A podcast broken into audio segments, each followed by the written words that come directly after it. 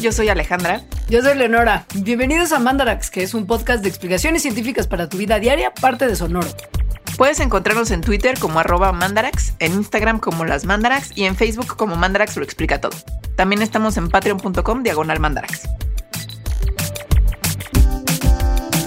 Hello. Hello, ¿cómo estás? Yo estoy muy bien, ¿y tú? Bien, muy feliz de recibir a la gente en este nuestro podcast, que es el podcast científico de confianza de algunas personas. ¿De quiénes lo escuchan? o a lo mejor no de todos. Esperemos que sí. La verdad, yo estoy muy emocionada porque la semana pasada fuimos el podcast de ciencia número uno escuchado en México según Apple Podcast. Eso estuvo increíble. Porque además le ganamos a gente como Neil deGrasse Tyson. Y a Sam Harris. Y, y entre los primeros 10 éramos el único mexicano. Además. Sí. Ahora yo no entiendo por qué no la gente escucha un poco más de Radiolab y, y menos de Neil deGrasse Tyson. Ya sabes, si vas a oír un podcast de ciencia en inglés, ¿por qué no optas por escuchar el mejor? Yo más bien no sé cómo esté clasificado Radiolab ahí. Ah, Yo creo que depende de eso. Ya. Ahora, yo que amo Radiolab mucho, una vez escuché un capítulo que me pareció como súper wow, mega interesante, en el que hablaban de uno de los temas de los que hablaremos hoy. Ah, yo también, en el que sale Carl Zimmer. Porque el tema de hoy fue muy coyuntural hace unos días, Muy. hace dos semanas, pero ahora lo sigue siendo, que son los premios Nobel 2020.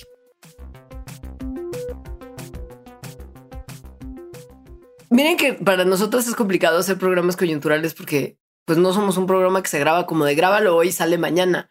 Pero la realidad es que quisimos pues intentar sí hacer este programa porque los tres premios como de, de ciencia más dura que se dieron, de ciencias biológicas, físicas, naturales, O sea, no de economía. no de economía, todos de las ciencias no sociales. Los temas estaban increíbles y además de uno de ellos que fue justo del que escuchamos el podcast de Radiolab, ya lo queríamos hacer desde hace mucho tiempo, entonces decidimos, la neta, aprovechar. Y entonces hay muchísimo de qué hablar porque son tres premios Nobel. De hecho, son más de tres, porque el de física se dividió en dos. Son cuatro descubrimientos súper interesantes y de los cuales hay mucho que decir. Eh, así que, pues empecemos ya, porque si no, no vamos a terminar hablando como siempre de lo que queremos hablar.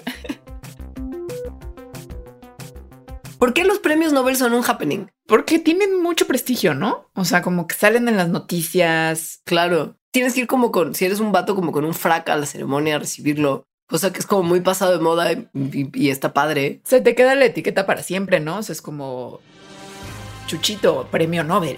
El premio Nobel Juan Pérez. Esto, o sea, este prestigio de los premios Nobel, pues viene en parte de cómo se hace la investigación y finalmente se elige a quién darle los premios. Generalmente nos, nos anuncian a los ganadores en octubre, noviembre, eh, pero ese proceso para elegir a los ganadores empieza mucho tiempo antes, o sea, tipo un año antes. Cuando la las instituciones que dan los premios Nobel, porque no es nada más es una, sino son varias dependiendo del premio, invitan a muchísimas personas, tipo 6 mil personas, a nominar candidatos para los premios. Entonces, más o menos mil nominaciones para cada premio son hechas. Y a estas personas a las que se les invita, pues son premios Nobel pasados, eh, miembros de instituciones que dan premios ellos mismos, investigadores que son activos en los campos de los que van a nominar el premio Nobel, ¿no? Sea, en física, química, economía, fisiología, medicina, etcétera. Personajes importantes de diversas instituciones académicas, universidades, cosas así. O sea, es gente, very important people. Vi- VIPs de la, de la, de la disciplina. Exacto. Y entonces, bueno, mandan como una propuesta escrita que se tiene que meter antes del 31 de enero del año en que el premio se va a otorgar. Y para febrero, los seis comités del Nobel, porque recordemos que también están los premios de las humanidades como tal, o sea, literatura y paz. Entonces son seis comités, que es una para cada categoría, empiezan a trabajar, a evaluar las nominaciones que recibieron. Y están en contacto mucho con gente también que son como expertos foráneos, o sea, de afuera que no pertenecen al comité de selección, para ayudar a determinar la originalidad y el significado de las contribuciones de cada nominado. Para septiembre y principios de octubre, los comités ya terminaron su chamba y meten sus, recom- sus recomendaciones a la Academia de Ciencias Real de Suecia y a las otras instituciones que otorgan los diferentes Nobels. Es muy común que lo que nominó el comité se, gane el premio. O sea, no, no siempre y a veces es como de, no, a ver, esto no, este premio no, no se va a dar así, pero Exacto. O sea, al final, la última palabra la tiene las instituciones que dan el Nobel. Sí. Lo cual es lógico. Es como yo voy a dar un premio, pues yo elijo quién del premio. Y sí, casi siempre siguen las recomendaciones de los comités que, que hicieron. Porque el trabajo además es súper arduo. O sea, se ve que es un proceso como muy estricto y muy riguroso. Y pues, si ya llegaron hasta allá, es que probablemente la recomendación es buena recomendación. Esa cosa de que las deliberaciones sean secretas y se mantengan secretas, se mantienen secretas además como por 100 años o algo así. ¿A poco? Eh, es decir, no puedes apelar. Ajá. O sea, son secretas e inapelables. Es como yo le voy a dar el premio Nobel a Leonora y si alguien se queja, pues me vale. Mi premio Nobel, ya tengo un premio Nobel. O sea, la pregunta así como de por qué a Lisa Meitner nunca le dieron el premio Nobel, pues no se sabrá hasta el 2058. ¿no? Que es en 1958 se hizo esa deliberación y pues se queda guardada 100 años. Si hay algo en esa deliberación que es de, pues es que es mujer, lo, es que voy y desentierro las tumbas a escupirles a las personas que eligieron. Va a ser interesante. Luego les hablamos de esa.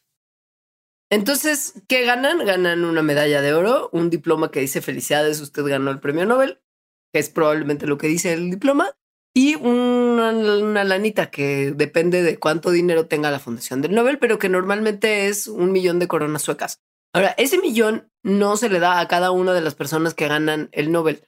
Se le da al Premio Nobel de Física un millón de coronas suecas. Y si ese Premio Nobel de Física lo comparten tres personas, se divide en, en partes como el comité decida dividirlo, que es lo que pasó este año. Un millón de coronas suecas son como 24 millones de pesos. Más o menos. La tasa de cambio del día 15 de octubre.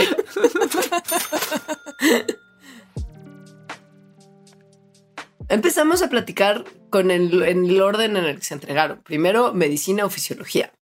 Fue otorgado a tres científicos que se llaman Harvey J. Alter, Michael Houghton y Charles M. Rice por el descubrimiento del virus de la hepatitis C. Este descubrimiento, pues es súper importante.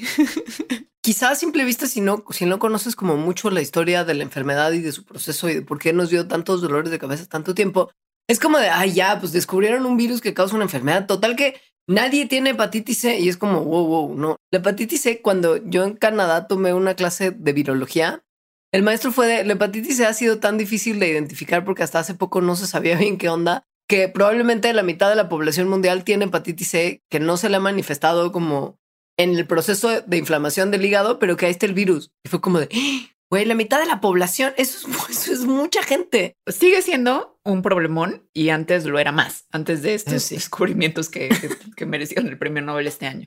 O sea, ahorita actualmente 71 millones de personas tienen eh, hepatitis C. Más o menos 400 mil mueren cada año por complicaciones de la enfermedad. Esto generalmente es por cirrosis o por cáncer de hígado. Y la mayoría de las personas que se infectan actualmente lo hacen a través de jeringas contaminadas con el virus, cuando se generalmente también es cuando se están inyectando drogas intravenosas.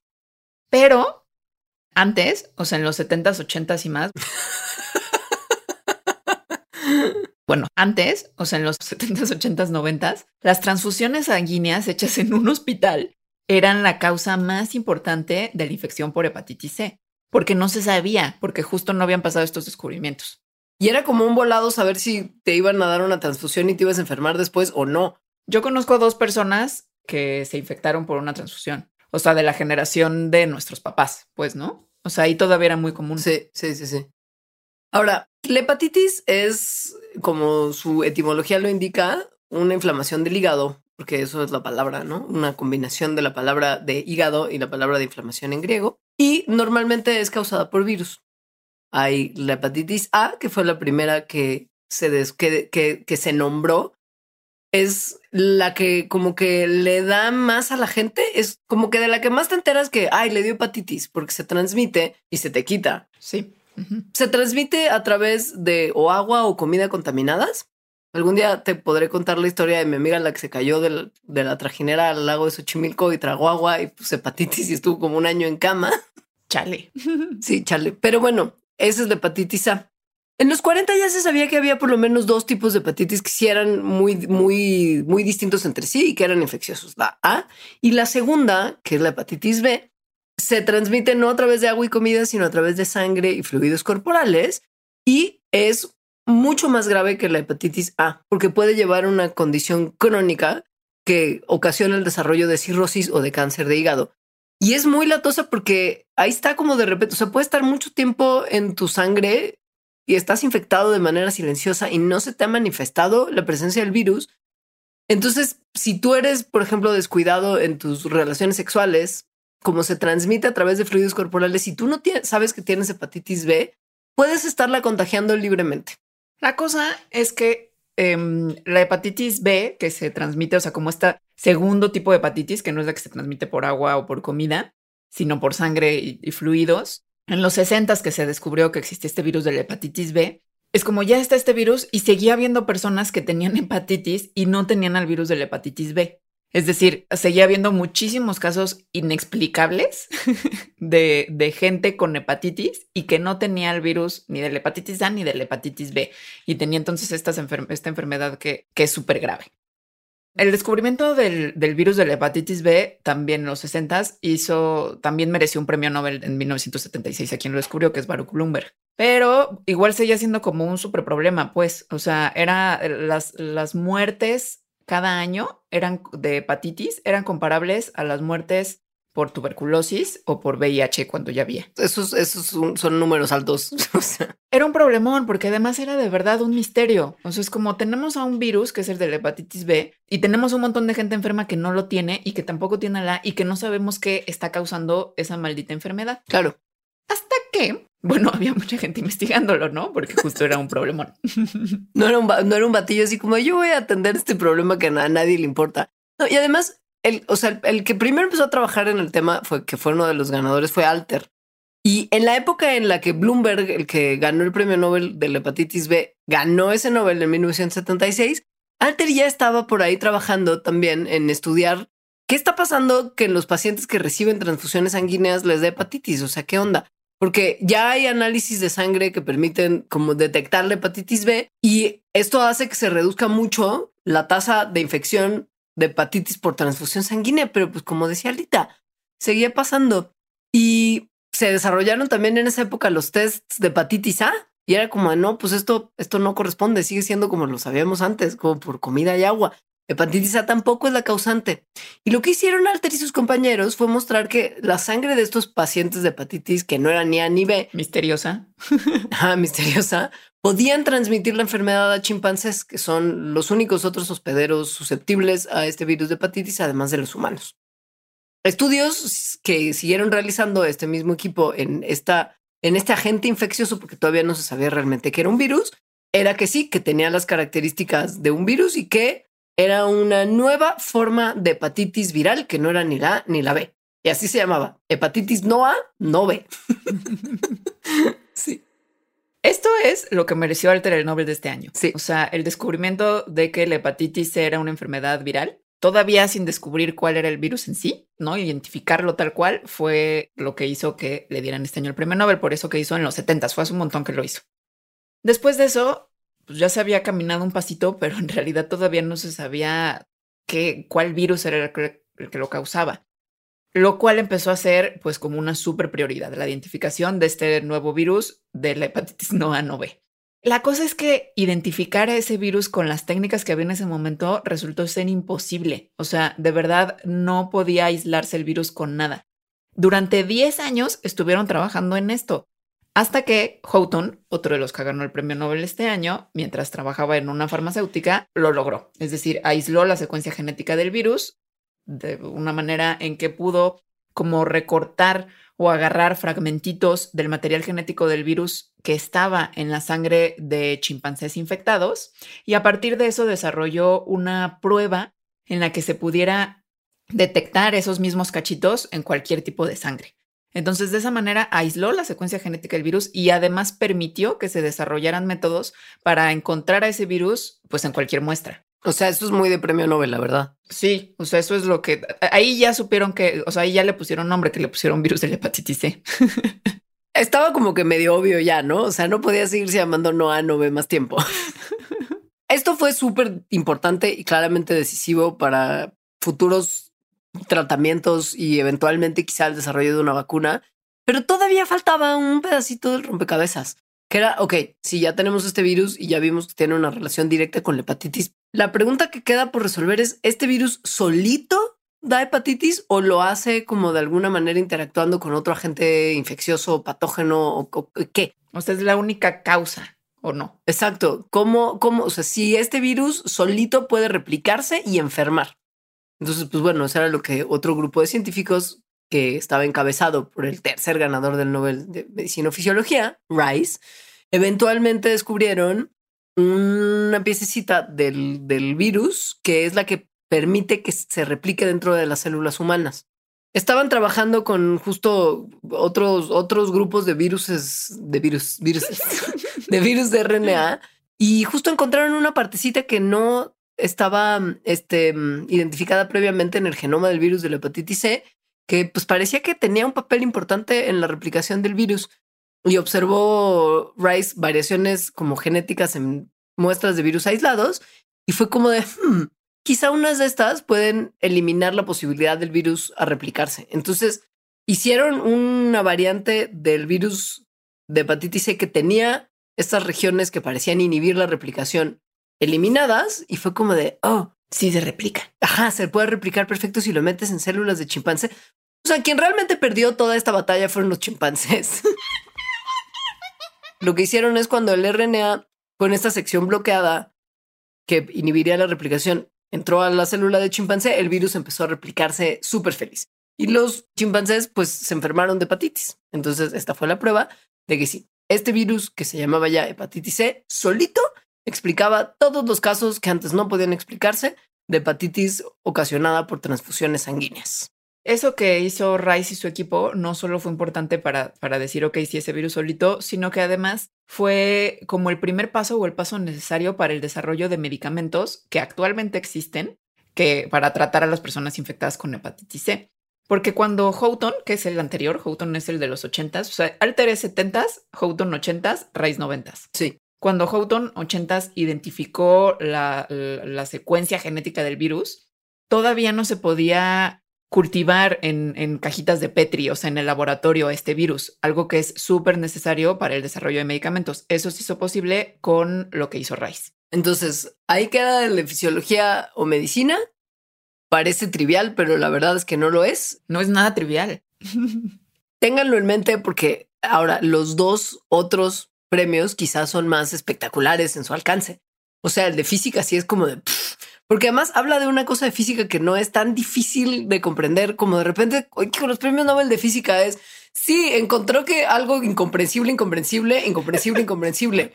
Y todos así, eh, sí, qué importante es esto. Y tú es como de, sí, según yo, esto, si lo entendiéramos, si lo tratáramos de entender mejor, también no lo lograríamos, pues.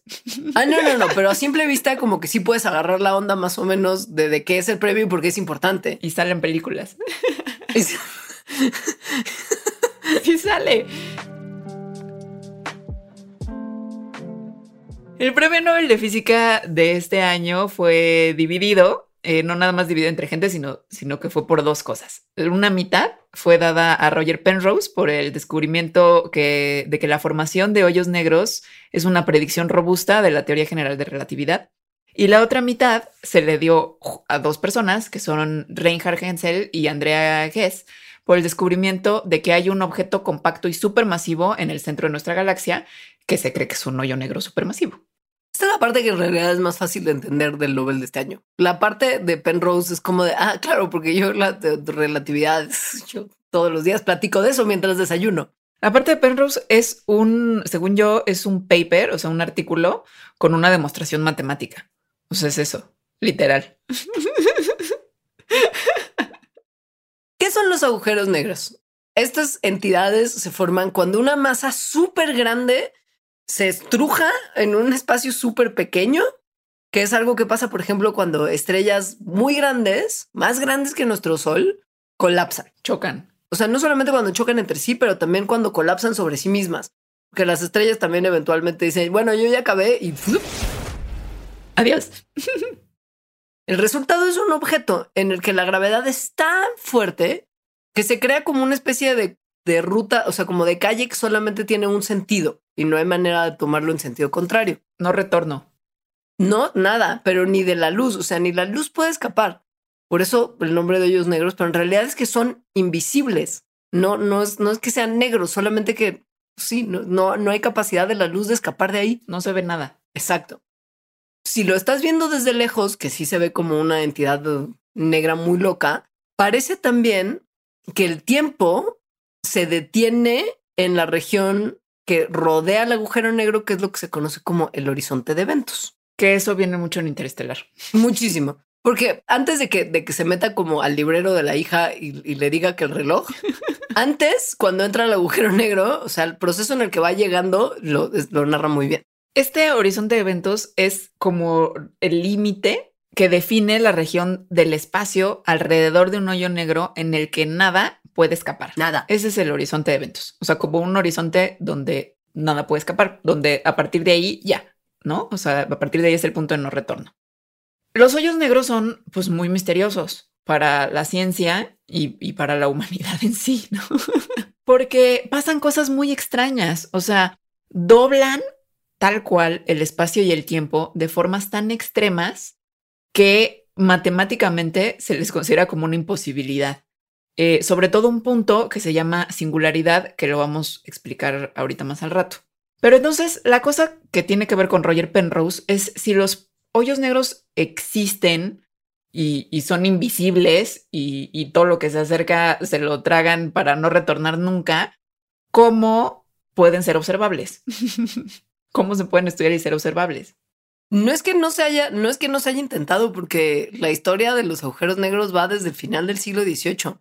O sea, como que se, teorizaba ya la existencia de una entidad muy loca y muy misteriosa, que en realidad se terminó de, de describir a partir del desarrollo de la relatividad general de Einstein, cuando con esta teoría tuvimos ya las herramientas para poder describir estos objetos. No necesariamente en ese momento para observarlos, pero para describirlos teóricamente. Pero para describirlos teóricamente de una manera que incluso Einstein pensaba que era solo un artefacto matemático, o sea, una cosa que, que salía por las matemáticas que estaban haciendo claro. y que era imposible que existieran en la realidad. Porque eran unas matemáticas además increíblemente complejas.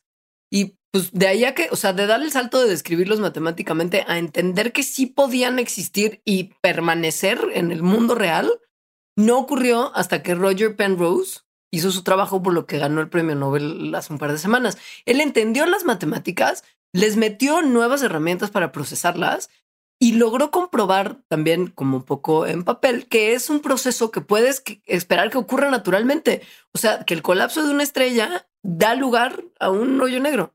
Sí, es decir, también lo probó matemáticamente, fue hasta, fue el año pasado, ¿no? Que, que, que hubo la foto del, del, hoyo negro. Sí. Y bueno, antes, aunque no hubiera foto, había otros indicadores que decían que existía, pero mucho después de lo que Penrose hizo. Y de hecho, todas esas cosas para poder detectar a los hoyos negros en la realidad son gracias a esta demostración que hizo Penrose, porque no nada más hizo la demostración a partir de, de la teoría eh, general de la relatividad, sino que a partir de esa demostración matemática empezó a hacer descripciones de lo que se tendría que encontrar si un hoyo negro existiera en la realidad. Entonces esas demostraciones es lo que permitió, esas matemáticas que él hizo, es lo que permitió que después, cuando ya se hacen observaciones y a partir de las observaciones entonces vas y te regresas y haces cálculos, se verá, ah, ok, este cálculo coincide con lo que Penrose dijo, por lo tanto la explicación es un hoyo negro. Y además no solamente permitió como, la, como el desarrollo y, aplicación de, de, la parte matemática, pero sino también del, de la comprensión del proceso astrofísico del colapso gravitacional, que es lo que ocurre cuando a una estrella se le acaba la energía, justo que es cuando dice, no, pues chido, yo ya acabé, ya no tengo con qué. Porque pues justo la cosa es que adentro del, del núcleo de las estrellas están ocurriendo un montón de, de, reacciones así de altísima energía y pues eventualmente la materia, o sea, el material para hacer estas reacciones, pues se termina, no es infinito. Por eso es, es eso que dicen que en algún momento nuestro Sol va a morir. Claro, todas las estrellas que hay en el espacio eventualmente se les acaba el combustible y se colapsan en sí mismas. Y eso es lo que lleva en la naturaleza a la formación de hoyos negros. O sea, este proceso no se podía ver realmente como, como entendido si no hubiera sido por las matemáticas de Penrose. Y fue también lo que permitió descubrir esa cosa muy loca que está en el centro de los hoyos negros en su corazoncito, que es la singularidad. Me encantan además cómo se llaman las cosas que tienen que ver con hoyos negros. O sea, horizonte de eventos me parece padrísimo y singularidad también. La singularidad es este objeto que tiene eh, densidad infinita, por eso es una imposibilidad matemática, donde las leyes de la física, al menos como las conocemos, dejan de funcionar. O sea, en la singularidad, los conceptos que tenemos de espacio, de tiempo y de materia se rompen, lo cual pues es en realidad un problema Digo, una cuestión grande que tiene la física teórica actual. En eso se entretienen esas personas hoy en día. Exacto, sí. Sí, no es que sea un problema de entonces la física no, no, no es una ciencia o algo así, sino que es un problema que estudian, ¿no? O sea, es algo que los mantiene activos. Penrose describió eh, y demostró que eso podía existir, ¿no? Eh, la singularidad. Eso lo hizo en 1965 y por eso hace dos semanas ganó el premio Nobel. Ahora, ¿qué hicieron los otros dos que ganaron la otra mitad del premio Nobel? Porque obviamente, y según yo, le, o sea, le tocó un porcentaje, o sea, el premio Nobel de física lo dividieron en, en términos del varo, la mitad para Penrose y la mitad para los otros dos que ganaron, que son Gensel y Guess. Siento que por, la, por el tamañazo de la contribución de Penrose, le debieron de haber dado 90% y el 10% restante a los otros dos, porque es probablemente el avance más importante dentro de la teoría de la relatividad desde que Einstein escribió. O sea, es lo más, lo más importante que le ha pasado a esa rama de la física en, desde, desde siempre. Luego también, según yo, a los comités no les gusta dar el premio como por cosas teóricas. Einstein no ganó el Nobel por la relatividad, por ejemplo. Lo ganó por, por el movimiento browniano o algo así. O sea, algo por lo que nadie lo conoce. Entonces, em, yo creo que, que, luego hacen esas cosas. O sea, como no se lo vamos a dar a Penrose nada más, sino, sino tiene que haber algo más aplicado, digamos. Esa es mi hipótesis. Que la aplicación, la aplicación está increíble porque según, según entiendo, pues es es súper importante para, para, el para el estudio de lo que Penrose desarrolló. O sea, como que pues sí van de la mano. Sí, Richard Hensel y Andrea Guess, Guess, no sé cómo se diga, ¿cómo se dice? Pues Guess, ¿no? I guess. I guess. sí, ¿cuántos años tienen? Casi 40, gracias, con permiso. Bueno, estas dos personas, cada una lidera de manera independiente de, cada una justo un grupo de investigación de astronomía que más o menos a, a la par al mismo tiempo que es a partir de los noventas, se han centrado en estudiar una región de nuestra galaxia, es decir, de la Vía Láctea, donde, donde las órbitas de las estrellas empiezan a moverse muy aceleradamente de una manera muy extraña. Muy interesante, pero muy extraña, como diría, diría Pati Chapoy. O sea, es como si hubiera un objeto extremadamente pesado e invisible que está jalando las estrellas que están a su alrededor que ocasiona que se aceleren a velocidades que de otra forma no encontrarían. Hmm. Y además, en esta región hay más, o, sea, lo que se ha visto es que eh, tiene la masa de 4 millones de nuestros soles, que están como si estuvieran pegadísimos, juntísimos, en una región, en un área que no es más grande que el sistema solar nuestro sistema solar, o sea, nuestro chiquito, pequeño sistema solar con nuestro solecito, cuatro millones de ese sol en ese espacio. Exacto. O sea, porque de repente el sistema solar suena muy grande, que pues sí es muy grande, pero no le caben cuatro millones de soles. O bueno, sí le caben. Sí le caben si fuera un hoyo negro. claro, porque hay algo ahí que permite eso, que de otra forma no podría ocurrir. Entonces, bueno, esta banda usó los telescopios más grandes del mundo, uno de los cuales también tiene un nombre muy increíble porque es el telescopio muy grande, el Very Large Telescope. Me encanta que se llame así. Es como cuando le pusieron a ese barco patrullero para el clima o no sé qué, Boaty McBoatface. Sí. Pero eso lo dejaron como al público, ¿no? Que es como que esperaban. claro, esto fue como el grupo de gente que lo hizo. Fue como de, ¿y cómo le vamos a poner? No, pues que sí está bien grande. ¿Por qué no le ponemos el telescopio muy grande? Sí, buenísima idea. Very large telescope. Es muy bonito. ¿Te acuerdas la jirafita que nació en aquí, en el, en el zoológico de Chapultepec? Y también lo pusieron a consideración del público y se terminó llamando la jirafifita. Pues ya no me acordaba de ese momento tan mágico de la cultura mexicana. Porque además es cuando acababa de salir López Obrador a decir por primera vez fifis. Güey, gracias por recordarme es Increíble la jirafifita. Bueno, Usando los telescopios más grandes del mundo, uno de los cuales es el Very Large Telescope y otro es el Observatorio de Keck, Gensel y Guess desarrollaron métodos para ver a través de las gigantescas nubes de gas y polvo interestelar, o sea, que hay ahí flotando entre estrellas, por eso interestelar, en el centro de la Vía Láctea. Le jalaron la cuerda a los límites de la tecnología durísimo, porque fue como eh, con lo que tenemos no se alcanza todavía a percibir muy bien. Entonces refinaron algunas técnicas para poder compensar por las distorsiones que genera observar algo a través de la atmósfera de la Tierra. Pues obviamente es una cosa ahí que, que perturba las imágenes. Pero ellos así refinaron, construyeron instrumentos nuevos y se comprometieron a decir, bueno, esta va a ser la labor de mi vida porque es un trabajo que se tiene que hacer durante mucho tiempo. No va a ser algo que nos va a dar resultados en un año. Entonces, compromiso. Y este compromiso lo que nos dio es la evidencia más convincente que tenemos hasta ahora de que en el centro de la Vía Láctea hay un agujero negro supermasivo. Que se llama Sagitario A. Y entonces resulta que tiene la masa de 4 millones de nuestros soles y el diámetro mm, es mucho más chico que esto que estaban viendo del sistema solar. Mide 24 kilómetros de diámetro. Millones de kilómetros.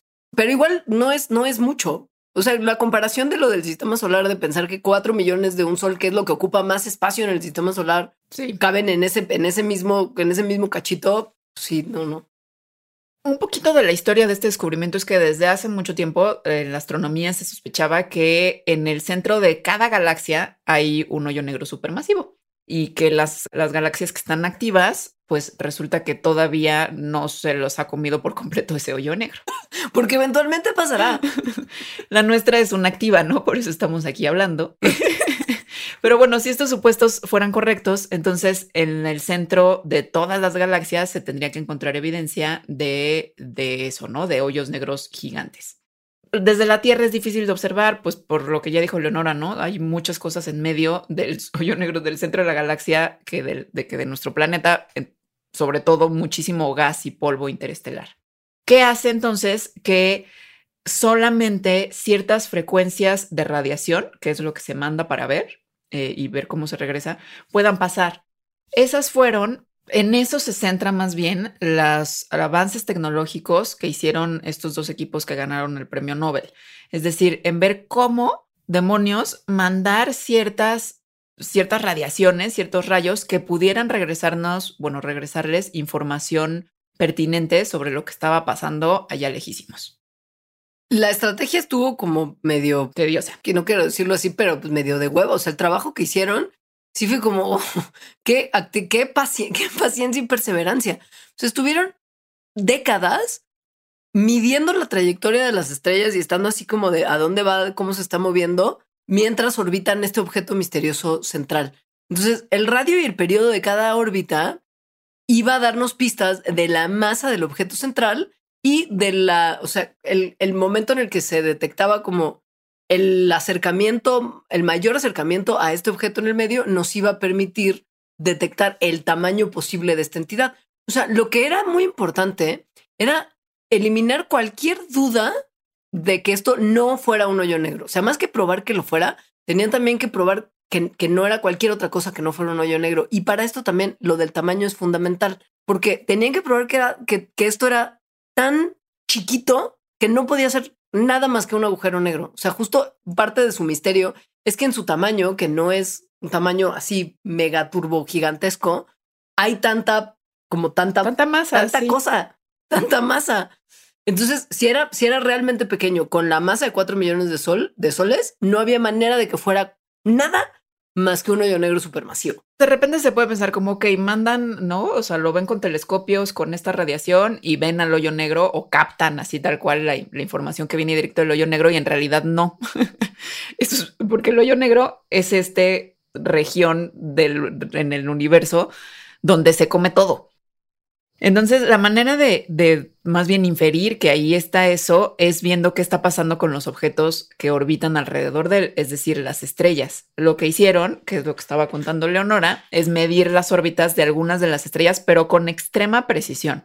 O sea, medían Ajá. qué tanto, qué tanta amplitud tenían las órbitas, o sea, el radio, y a qué tanta velocidad, o sea, el periodo de, de- de cuánto se tardaba en dar una vuelta a cada órbita al, al objeto central, este misterioso que había ahí. Em, eso es súper difícil, o sea, no se tardaron muchísimo tiempo en hacerlo con muchísima precisión y de hecho lo hicieron nada más el equipo de Giz, por ejemplo, o Guess de Andrea, lo, hizo, lo hicieron nada más para tres estrellas y en eso se tardaron años. Años. Lo que sí es que, si bien trabajaron como independientemente, que Cell, por lo que ganaron este premio también en conjunto, es que si bien tienen algunas interpretaciones de los datos que cambian, las medidas que obtuvieron de las estrellas que estudiaron en conjunto, o sea, porque estaban estudiando las mismas estrellas, coinciden. Como que de alguna manera el trabajo de uno comprueba el trabajo de la otra y viceversa. Y entre los dos logran arrojar los cálculos que permiten inferir que sí, que en ese espacio tan pequeño, algo tan con tanta masa que hace que las estrellas se comportan así, no puede ser nada más que un agujero negro. Esa es la segunda parte del premio. Lo que se, entiende quizá es que esto de alguna manera podría ayudar a comprobar experimentalmente algunos aspectos de la parte teórica de la relatividad, que es también un poco lo que hizo Penrose. Entonces está, está padre. Se complementan muy bien, fíjate.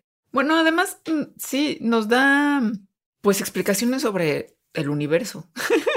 o sea, en este caso es como ya sabemos que hay un hoyo negro supermasivo al centro de la galaxia. Pues sí está padrísimo saberlo. Sí está. Sí si bien implica esto que nuestra galaxia, a la que hemos llegado a querer tanto, eventualmente va a dejar de estar activa porque eso fue el hoyo negro comiéndose todo lo que está a su alrededor. sí se entendió, ¿no? Sí. me, me, imaginé al sin cara de Chihiro. Era como un hoyo negro, ¿no? Sí, un poquito.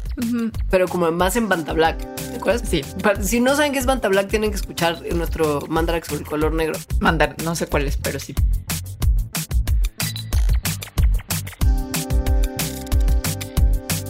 Patreon.com Diagonal Mandarax. Suscríbete desde un dólar al mes para acceder a contenido exclusivo, agradecimientos en los programas y beneficios extra muy misteriosos que pronto les compartiremos patreon.com diagonal mandarax. Y bueno, llegamos al momento del premio que es probablemente, o sea, por más que los otros dos me parezcan fascinantes, por mis intereses particulares, este es mi favo del año. Para mí es mi favo, pero por controversial.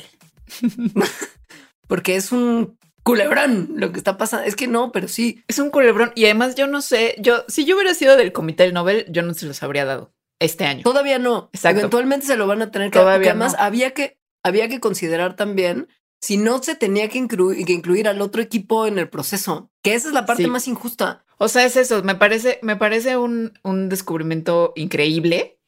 Ahorita van a ver por qué. Pero me parece que, que, o sea, a ver, Roger Penrose hizo lo que hizo para ganar el Nobel en el 65.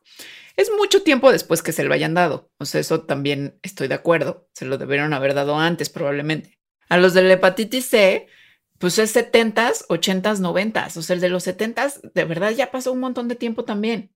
El premio Nobel de Química de este año se lo dieron a dos mujeres, que es Emmanuel Charpentier y Jennifer A. Doudna.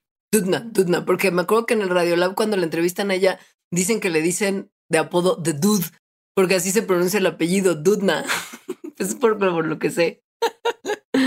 Se los dieron por el desarrollo de un método para editar genomas que se llama CRISP-Cas9, que lo hicieron, o sea, hicieron este, este método en 2012, hace ocho años. Entonces no estoy diciendo que para ganar un premio Nobel tengan que pasar 50 años, no. Pero lo que pasa es que para dar premios Nobel a descubrimientos, pues tiene que pasar el suficiente tiempo que permita ver si esos descubrimientos son realmente relevantes para la humanidad, que eso es, se supone por lo que se da el premio Nobel, no nada más porque algo está increíble. Claro. Ahora, pero desde 2012 para acá la cosa es que sí, ya lo que hicieron estas morras revolucionó totalmente un montón de campos. O sea, desde cuestiones de agricultura y ganadería hasta cuestiones de medicina, hasta investigación básica todo ya a partir de ahora juega, o sea, del que la cancha de juego cambió a partir del desarrollo de esta técnica. Entonces, en ese sentido, sí entiendo que lo que pasó en esos ocho años ha sido tan masivo de que ya hay bebés modificados, literal porque un chino loco hizo bebés. A partir de, ese descubrimiento ya, o sea, sí, sí todo ha sido como se, se cambió, la, se cambió la, la disciplina entera. El problema no es, no es nada más como la parte del tiempo. El problema es que la tecnología de CRISPR está en este momento, y lo ha estado desde hace muchos años, involucrada en un pleito de patentes muy tremendo porque hay otro grupo de otra universidad, encabezado por otra investigadora, además son puras morras, que llegó a la misma conclusión que estas mujeres unos meses después, una cosa así. Y su trabajo está más enfocado en la modificación de cierto tipo de células que el trabajo de las que realmente ganaron el Nobel. Entonces la patente tienen, ellas, las que ganaron el Nobel, tienen una parte de la patente y, la, y el otro equipo tiene otra parte de la patente. Y hay un pleito porque las que ganaron el Nobel no quieren que el otro equipo tenga esa parte de la patente, la quieren tener todas ellas, porque ellas dicen que ellas fueron las primeras en desarrollar la técnica y que con lo que ellas desarrollaron es con lo que en realidad los otros hacen sus experimentos. Entonces, vaya, es, es neta una telenovela de patentes que no, pues entonces cuando le das el Nobel nada más a las dos que sí desarrollaron primero la técnica, pero dejas de lado que hay un equipo que quizá tiene también aportes que hubiera estado bien pues empaquetar en el premio. Esta es la parte como que es más controversial y por lo que nadie pensaba que iba a ganar CRISPR este año. Y también un poco porque antes de ellas que hicieron la técnica, hay un montón de personas que contribuyeron a que esa técnica se pudiera hacer, o sea, como a los descubrimientos de un montón de cosas, es decir, que es de ciencia básica, a los que no se mencionaron en el Nobel, bueno, ni en otros premios que les han dado a ellas. Pensemos en el Nobel de, Fisiología o Medicina de este año. Hay una parte de ciencia básica y hay otra parte de ciencia aplicada. Que no, que en conjunto es, digamos, lo que ha hecho que actualmente ese descubrimiento, o sea, que la hepatitis C sea reconocida y sea tratada eh, y haya pruebas, etcétera. Mm. Es muy diferente al premio que se dio en química, donde se reconoce únicamente la parte aplicada. ¿Verdad? Pero bueno, ¿qué es? Pues CRISPR es una técnica que se basa en algo que existe en la naturaleza. Y para entenderlo hay que remontarnos a finales de los 80, en el que momento en el cual unos científicos japoneses estaban trabajando E. coli, que es una bacteria que se estudia muchísimo para un montón de cosas, y se encontraron que el DNA de E. coli tenía como unas secuencias raras que se repetían, que no parecían tener un significado claro, pero pues, pues por algo tendrían que estar ahí o no, quién sabe. Ellos pusieron que no se sabía muy bien cuál era el significado biológico de estas secuencias, pero pues ahí están. Y a partir de ahí otros investigadores fueron encontrando secuencias similares de DNA en otras bacterias y también en arqueas. Entonces es como de, bueno, qué raro que esto se repite tanto en distintos uh, microorganismos, pues, y a lo mejor sí tiene algún tipo de función. Pero no se sabía, de hecho no se supo hasta muchísimos años después. Bueno, tiempo después de esto, Em, Francisco Mójica, que es un investigador español, le dio nombre a, estas secuencias, es decir, él le puso CRISPR. CRISPR significa en español repeticiones palindrómicas cortas agrupadas irregularmente espaciadas, que es lo que son. Pues es que lo describe muy bien. Sí. Es decir, son letritas, o sea, de ATSG, de, de las bases nitrogenadas, que están palindrómicas, es decir, a, T, T, T, T, A, o sea que se ven como espejito, son cortas, se repiten muchas veces y están espaciadas, es decir, en medio de ellas hay otras cosas. Así tal cual. El Anita lava latina del DNA con espacios en el Inter. Así es. La función de estas secuencias hasta 2007 es cuando se entendió y se entendió de una forma muy chistosa, bueno, que me parece muy chistosa porque fueron científicos que estaban de comida, de alimentos, que estaban estudiando las bacterias estreptococos que se usan para hacer el yogur y vieron que estos clústeres, que estas, que estas secuencias tenían la función de ser parte de algo así como el sistema inmune de las bacterias. Esto es increíble. Increíble porque no pensarías que las bacterias tienen algo que funciona de una manera como tan simple y a la vez tan perfecta y compleja. Efectiva. O sea, miren, fíjense, porque es muy importante como partir desde aquí. Nosotros estamos en este momento muy sacados de onda porque pandemia, porque hay un virus que nos está atacando y nos está dando mucha lata.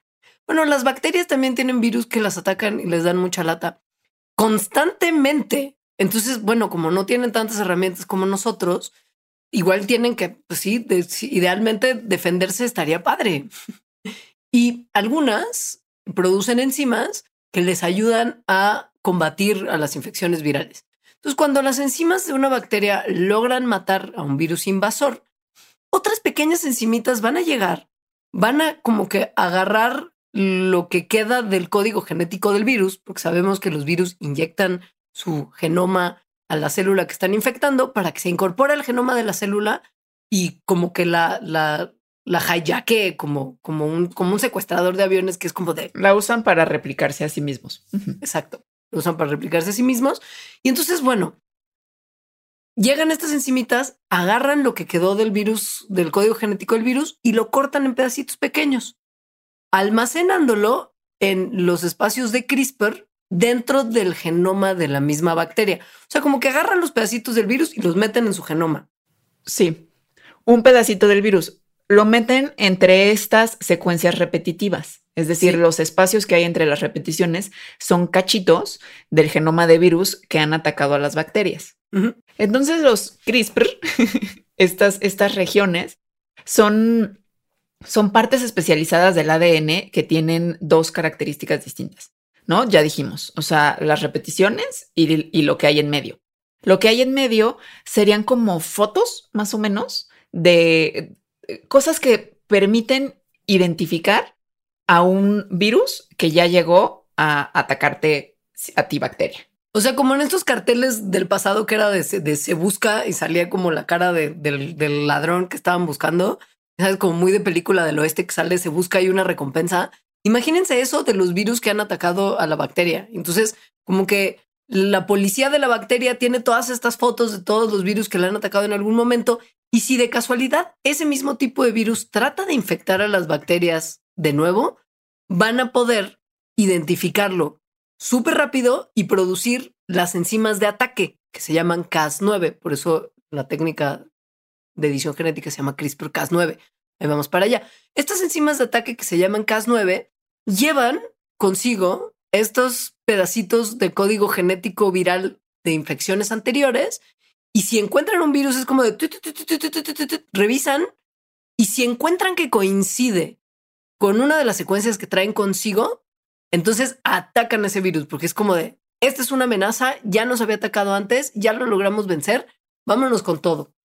Está increíble. O sea, es como si te tuvieran el álbum de fotos de las cosas que los han atacado metidas en su genoma, de manera que pueden reconocerlas pues inmediatamente cuando se vuelven a encontrar con ellas y mandar, producir y mandar a la enzima Cas9 a que los destruya, tal cual corta el DNA de los virus y con eso los destruye. Esa es la parte clave. La manera en la que los destruye es como si tuviera unas tijeritas y cortara la información genética del virus. Corta en los lugares que tiene en su propio genoma. Es decir, cuando la primera vez se encontró con el virus, loco, ¿no? Agarró un cachito del virus y lo metió en sí, en, sí mismo, es decir, tiene una foto no del virus completo, ¿no? Sino de un cachito.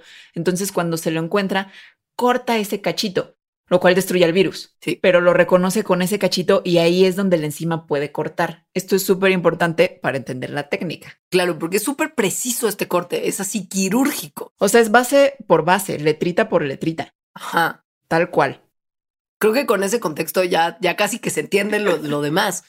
Pero está increíble ver cómo tomado este conocimiento del sistema inmune, por decirlo así, de la bacteria y pensar como de, hmm, ¿y si yo lo agarro? O sea, yo agarro como esas secuencias, las replico en el laboratorio, les pego un pedacito de información genética que a mí me interesa cortar en otra célula, como X célula, para ver si funciona y ver que si copias las secuencias y las reproduces y le pegas ese cachito de DNA, puedes de hecho cortar de manera súper exacta y precisa en tu célula experimental el pedazo de DNA que estabas buscando cortar, esa es la como la trama del premio Nobel. O sea, este mecanismo aplicado en el laboratorio, lo que las bacterias tienen y obviamente tuneado y lo que sea, para que pueda además cortar cualquier pedazo de DNA, no solamente viral, esto es por lo que estas mujeres ganaron el premio Nobel. Y, es así, pues tan simple, digamos, porque de verdad es como simple de comprender. O sea, lo que hacen es darle RNA, que es, que es, eh, que es una tira parecida al DNA a partir de la cual el DNA se, se copia. Entonces, también tiene una secuencia, ¿no? Le dan una secuencia de RNA a, a las bacterias y entonces la enzima Cas9 busca cualquier cosa que tenga esa misma secuencia y va y la corta. No nada más en virus, sino en cualquier tipo de célula. Por lo tanto, CRISPR-Cas9 como un sistema, como una tecnología, puede cortar cualquier genoma en lugares súper precisos que se, le, que se le digan. Tú agarras tu secuencia CRISPR con tu enzima Cas9 y le metes ahí como que le pegas el fragmento de DNA que quieres que identifique. Lo avientas a la célula, CRISPR-Cas9 va a agarrar esa información genética y la va a cortar exactamente. La va a cortar y además te va a permitir que si tú así lo deseas, puedas también meter otra secuencia en el lugar en el que cortaste antes de que el, la cadena de información genética se repare. Porque nuestro DNA tiene la capacidad, bueno, nuestro, el DNA tiene la capacidad de que si se corta en algún lugar, repararse para que la cadena no se rompa. Es un proceso que es súper importante para la continuidad de la vida en la Tierra.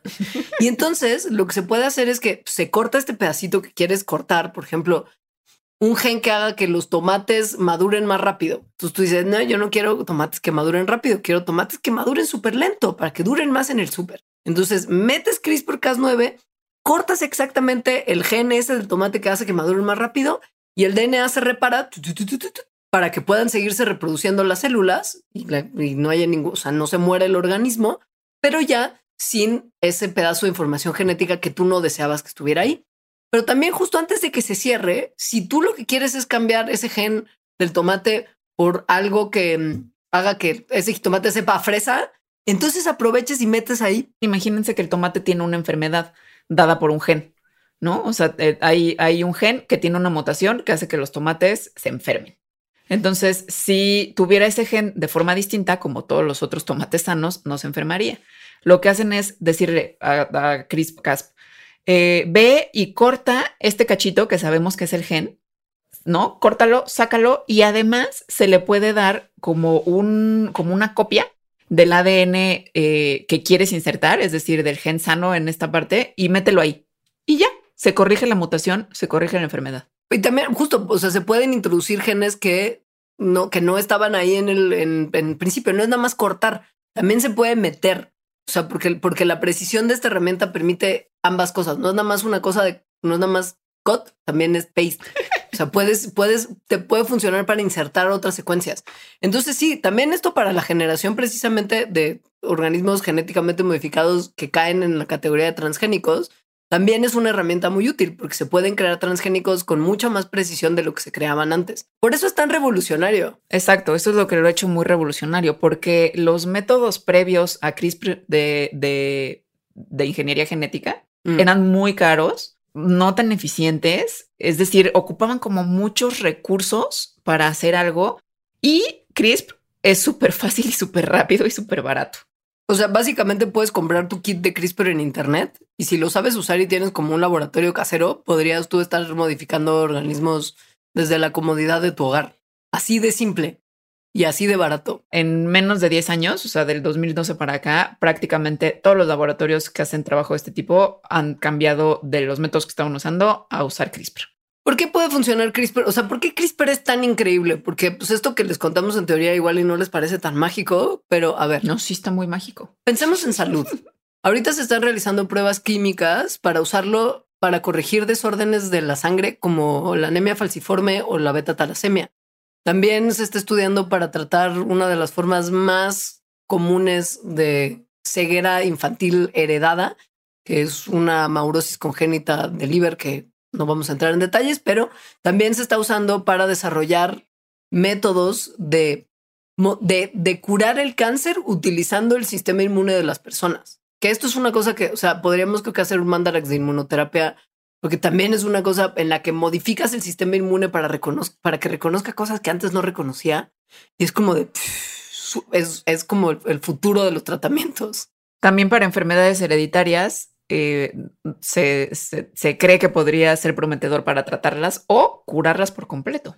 Y obviamente también puede, es muy prometedor en términos de crear cultivos y ganado que sean mejores que, los, que las variedades que tenemos ahora, ya sea porque puedan resistir a alguna enfermedad, porque puedan resistir a los pesticidas, porque los animales puedan resistir mejor a ciertas enfermedades o den productos de más calidad, o sea, mejor leche, mejor lana, mejor carne, etcétera. O sea, tiene implicaciones en muchísimas áreas de importancia humana, pero por lo mismo también y por lo que implica, tiene un montón de, o sea, de, de consecuencias negativas que podría tener si no se utiliza con cuidado y con como principios éticos muy claros de para qué se debería de usar y para qué no se debería de usar. O sea, de consideraciones éticas mayores que pues no están tan resueltas y además como es algo tan novedoso, ha, existido también todo el vacío legal, digamos, y como es tan fácil em, de hacer cosas que pues han sido sujetas de mucha crítica ética. Sobre todo de un, de un investigador que, que, lo usó para, para editar el genoma de embriones de unas niñas, de unas gemelitas. O sea, modificó embriones que, que fueron implantados en su mamá y que este, o sea, el, embarazo se llevó a término y las niñas nacieron con una modificación genética hecha con CRISPR. Hay como una especie de acuerdo no escrito y en algunos países sí es escrito que es como de, vato, no puedes modificar humanos porque es ilegal y vas a ir a la cárcel, lugar donde este científico ahora reside, porque el gobierno chino lo metió en la cárcel. Eh, pero bueno, como que se entiende que voluntariamente no vamos a modificar seres humanos porque porque hay muchas cosas de esta modificación que no hemos visto todavía cómo resolver. Sobre todo si modificamos las células que se conocen como células germinales, que son las que óvulo espermatozoide se unen para dar lugar a seres humanos nuevos. Si te modifican en las células somáticas, que son las que no están involucradas en reproducción, quizá la cosa no es tan grave porque la modificación se queda en ti, en tu generación, o sea, tu generación lleva la mutación y ya no la heredas. Es decir, si te modifican no, tienes un problema en el hígado y entonces modifican las células de tu hígado y para que produzcan eh, ciertas proteínas que antes no producían, eso no se lo vas a heredar a tus hijos porque están en las células de tu hígado nada más, no están en las células germinales que producen tus óvulos o tus espermatozoides. Entonces, bueno, esto se entiende que no se puede hacer, pero hay otras cosas que también está bueno pensar si las debemos estar haciendo con tanta prisa ahora porque, porque podemos, como modificar, por ejemplo, insectos, animales, plantas, microorganismos para producir cosas de interés humano. esto lo hacemos desde hace mucho tiempo porque formas muy primitivas de ingeniería genética han estado disponibles desde hace décadas. Pero con tanta precisión, es una cosa en la que estamos justo es la parte innovadora. Y la creación, por ejemplo, de organismos genéticamente modificados, sean transgénicos o no, y que estos, por ejemplo, se empiecen a liberar al ambiente, porque pues, es como ya tenemos este cultivo mejorado, vamos a usarlo es como no sabemos qué consecuencias puede tener eso a nivel ecológico, a nivel del, del, ecosistema en el que los vas a insertar, por ejemplo. Entonces, no porque podamos hacer ahora mejores cultivos, quiere decir vamos a hacerlos y plantarlos y ver qué pasa después. Sí. Porque pues, esto puede ser dañino al largo plazo. O sea, al final es una cosa de, de, de la ética, sí es importante, chavos. Sí, sí, es bien importante. O sea, porque puede sonar padrísimo como de, bueno, ¿por qué no modificaríamos humanos para hacernos resistentes al VIH, que es lo que fue, eh, que es lo que hizo este investigador chino con las gemelas? Suena bien, ¿no? O sea, suena como la cura del VIH, eh, o podría sonar así. Sin embargo, sí es bien, o sea, imagínense que, que, que, se, que se permite hacer eso y entonces se empieza a permitir hacer más modificaciones genéticas va a ser difícil si no hay primero mucho, mucha discusión y mucho debate ético y, poner las reglas claras. Si no existe eso, de repente la línea en donde se corta algo que es bueno para la humanidad en que empieza a ser eugenesia, por ejemplo. Mm. O sea, empiezo a modificar embriones para tener bebés de diseño, es decir, que salgan con ciertas características que yo quiero, como Gataca más o menos. Sí, Gataca es total, o sea, Gataca es el resumen de todas las consecuencias éticas de, ingeniería genética aplicada a humanos, porque también eh, implica la parte de la desigualdad económica, ¿no? De si no tienes varo para tener acceso a las mejoras que permite CRISPR para la medicina, por ejemplo. Y que te dan una ventaja en la sociedad, ¿no? Claro, se hace más grande la desigualdad entre las personas que tienen mucho dinero y una gran capacidad económica para tener acceso a todas estas modificaciones increíbles que CRISPR promete y la gente que no las puede pagar y entonces el rezago se hace todavía más marcado. Entonces sí no es trivial, o sea, aunque podría sonar bien, entre comillas, como de, ah, las modificó y entonces ya son resistentes al VIH y la humanidad podría ser así, pues no es tan sencillo. Porque además, saben, hay una cosa que es también muy importante que es no terminamos de entender exactamente qué hace cada parte de nuestro genoma todo el tiempo. O sea, puede ser que haya cosas que sí parezca muy claro que si quitas ese gen, se quita ese problema y ya, y es lineal. La realidad es que los genes también tienen mucha interacción entre sí. Entonces no sabes si estás modificando algo que sí te puede funcionar para resolver lo que estabas buscando resolver, pero a lo mejor te arruina otra cosa que no sabíamos bien que estaba relacionada con el gen que te modificaron. Sí. No conocemos tan a fondo cómo es el funcionamiento ni de nuestro genoma ni de ningún otro organismo tan así como de las interacciones específicas como para modificarlos también. Y sí, justo pues es soltarlos a la naturaleza, ya sea en nosotros como especie, pero también en las otras especies que modificamos y no sabemos qué podríamos estar desatando con estas modificaciones a largo plazo. Entonces hay que tomar una pausa y evaluar antes de, porque ya podemos, hay que hacerlo. Que no nada más están esas interacciones como entre genes, que estás diciendo que son súper importantes, sino también las interacciones ecológicas entre especies. Claro. Algo para lo que se ha, se ha dicho que es súper prometedor CRISPR es para erradicar enfermedades que son causadas por vectores animales. Es decir, como el dengue, ¿no? Que te pica un mosquito, entonces, y, y te transmite el dengue, pues eliminas la especie de mosquito y con eso se acaba el problema. Y pues sí, sí se acabaría ese problema, pero no se sabe si eso desataría a otros, sobre todo por las consecuencias ambientales que tendría. Los, o sea, tanto los genomas como los ecosistemas son sistemas súper complejos donde hay un montón de interacciones de las cuales podemos hacer modelos en las que entendemos algunas de ellas, pero son algunas, o sea, no es la realidad completa. Entonces, si erradicamos una especie, aunque pueda sonar que puede ser algo bueno como el mosquito que transmite la malaria, y aunque entendamos algunas de las relaciones que tiene y por lo tanto las consecuencias que podría tener en otras especies, no lo entendemos por completo y no sabemos si eso estaría causando otro problema, por ejemplo, la proliferación de alguna otra peste invasiva. Es decir, algo que no nada más fuera malo para otras especies, sino malo para nosotros también. Claro. Los ecosistemas son sistemas súper complejos. Sí. Muy. O sea, son la definición. Así como si necesitas una foto en un diccionario para definir sistemas complejos, pon un ecosistema no se sabe qué, qué pasa si modificas uno de los eslabones, qué puede pasar en los demás. Entonces, bueno, por eso CRISPR también es una cosa que hay que tomar como con mucha calma y no dejarnos deslumbrar. O sea, sí, porque está increíble y deslumbrémonos. Sí.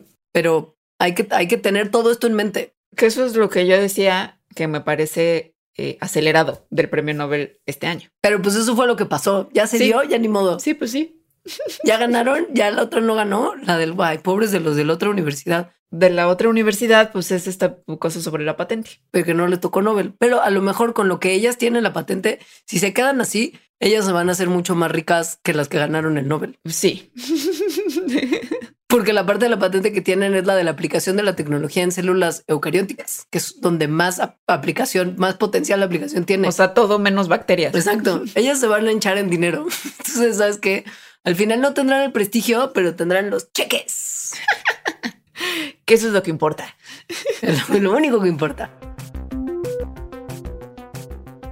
Ya no tenemos tiempo para seguir cotorreando de más cosas, porque si por nosotras fueran chats, estaríamos hablando, pero centurias. Estaríamos criticándolos porque existen los premios Nobel. y si son relevantes ahora y si no son solamente una manifestación más elitista del patriarcado. Que probablemente lo sean. sí, y, y por cierto, es que Jenny, o sea, el premio Nobel de Química, también una parte que es absolutamente relevante y muy tremenda, es que es la primera vez que ese premio se le da a un equipo compuesto exclusivamente por mujeres en el que no se premia también a un vato. O sea, salvo por los momentos de los Nobel individuales, como Marie Curie, My Love, que uno lo ganó en equipo con su esposo y otro sí lo ganó solita. Pero después nunca había pasado que cuando se empezó a dar el Nobel en equipo, hubiera un equipo de puras mujeres. Y eso sí está bien chido. Bueno, y por ejemplo, Andrea Guess la del Premio Nobel de Física, es la cuarta mujer de más de 140 personas que han ganado el Premio Nobel de Física. Patriarcal, ciencia patriarcal. Sí tendríamos muchas más cosas que decir del Premio Nobel, pero hasta aquí nos quedamos. Hasta aquí tenemos que parar. para allá, para allá. Y agradecer y agradecer a toda la gente que nos escucha, porque ustedes son increíbles, y a toda la gente que es nuestro Patreon, porque ustedes son todavía extra increíbles, la verdad. Y a toda la gente que se comunica con nosotros y nos manda sugerencias de episodio, también les agradecemos mucho porque fue justo porque muchas personas nos habían pedido un mandarax de CRISPR que también tomamos la decisión de hacer este mandarax de repaso de los Nobel de 2020. Muchísimas gracias y, y gracias por escucharnos y por compartir y gracias por ser Patreon. Adiós. Adiós.